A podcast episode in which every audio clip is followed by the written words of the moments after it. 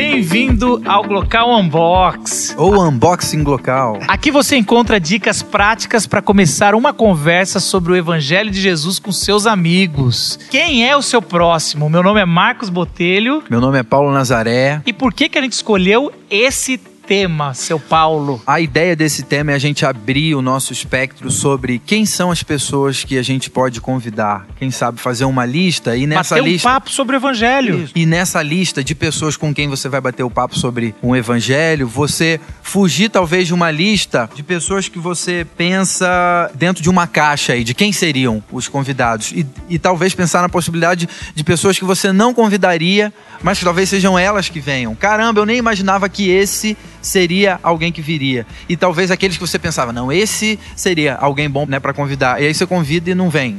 Enfim, se surpreender. A gente aqui, ó, nossa função desse pequeno pequeno áudio é a gente ajudar você a desconstruir algumas ideias que foram colocadas, que não estão erradas, mas que na nova proposta do unboxing local, a gente está querendo propor. Por exemplo, antigamente a gente quando ia fazer, conversar com amigos em pequenos grupos era dentro da nossa casa. Mas hoje a cidade grande, eu lembro que eu fui numa conferência que ele falava o seguinte: era uma igreja que estava sendo plantada numa grande cidade, tipo Nova York, tipo São Paulo, e ele falava que os pequenos grupos ou os grupos de conversa sobre o evangelho, eles eram feitos na igreja porque ninguém mais as casas, na, os apartamentos na grande cidade cada vez estão menores, Menores. mais difícil conversar até tarde. A pessoa está muito ocupada, não consegue preparar e às vezes era, um, era uma preocupação de estar tá incomodando alguém.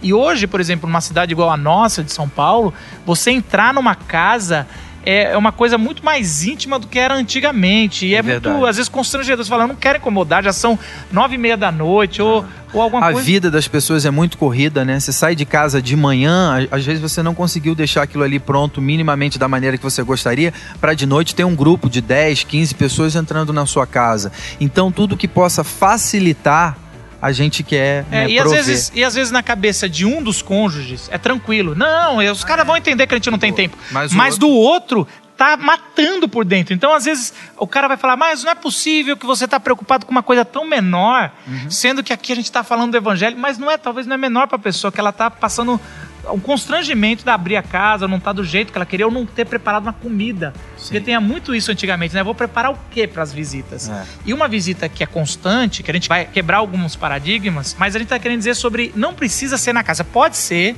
mas a gente pode, por exemplo, colocando na prática aqui, a gente pode fazer no trabalho. Lembra Pode. que a gente fazia grupos de trabalho que chamava Café com Deus? Café com Deus, que era no escritório de advocacia. E numa um- construtora também. É, e foi um projeto muito legal. É verdade, é. As pessoas chamavam a gente e a gente ia e falava um pouco do evangelho. Era exatamente um protótipo do que é um unboxing local. Sim, e a gente é, num conversava tempo breve ali, a gente batia um papo 15 com minutos. as pessoas é, no horário de almoço, elas separavam 15, 20 minutos e a gente tinha ali uma reflexão breve e um bate-papo muito produtivo. Foi um projeto que né, chegou muita gente, começou a crescer pra caramba esse projeto nas duas empresas em que a gente fez. E depois de um tempo a gente sentiu que a gente deveria sair e deixar eles fazendo isso e eles continuaram. É. Então é isso que a gente quer falar. Tem um texto em 1 Timóteo 4, 2. Pregue a palavra, esteja preparado a tempo e fora de tempo. Sim. Geralmente esse texto me incomodava, Paulo. Parecia que era a Bíblia estava mandando pra gente Seja ser chato. inconveniente, seja chato. É. Fica pregando assim, o cara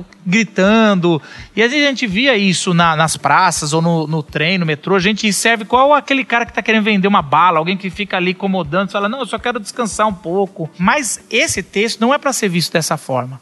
Eu Esse texto é para você ver que esteja preparado para falar ou para compartilhar o evangelho em outros contextos sem ser o do religioso. No tempo convencional e fora do tempo Com- convencional. né? exatamente. A gente colocou que, ah, não, falar de Jesus é levar para ir para a igreja, né? É no domingo, né? a gente fala, ah, vamos na minha igreja. O que Paulo tá falando aqui para Timóteo é, não, se prepare para em qualquer lugar, em qualquer circunstância, porque o Espírito fala onde quer, não é mais em templos, e a pregar o evangelho a tempo adequado ou em outros locais que você vai poder pregar também. Mais uma vez, né? A possibilidade da gente se surpreender. Caramba, eu nunca imaginei, por exemplo, um grupo pequeno, né? Um bate-papo com alguns amigos na hora do almoço, num Ou da tempinho corrida, breve por ali. exemplo. Eu soube O de grupo pequenos de corrida. grupos, fazem corrida de manhã, uma vez ou duas vezes por, por semana. A pessoa estava me explicando que sempre quando acaba a corrida, eles sentam para comer uma banana, para bater um papo.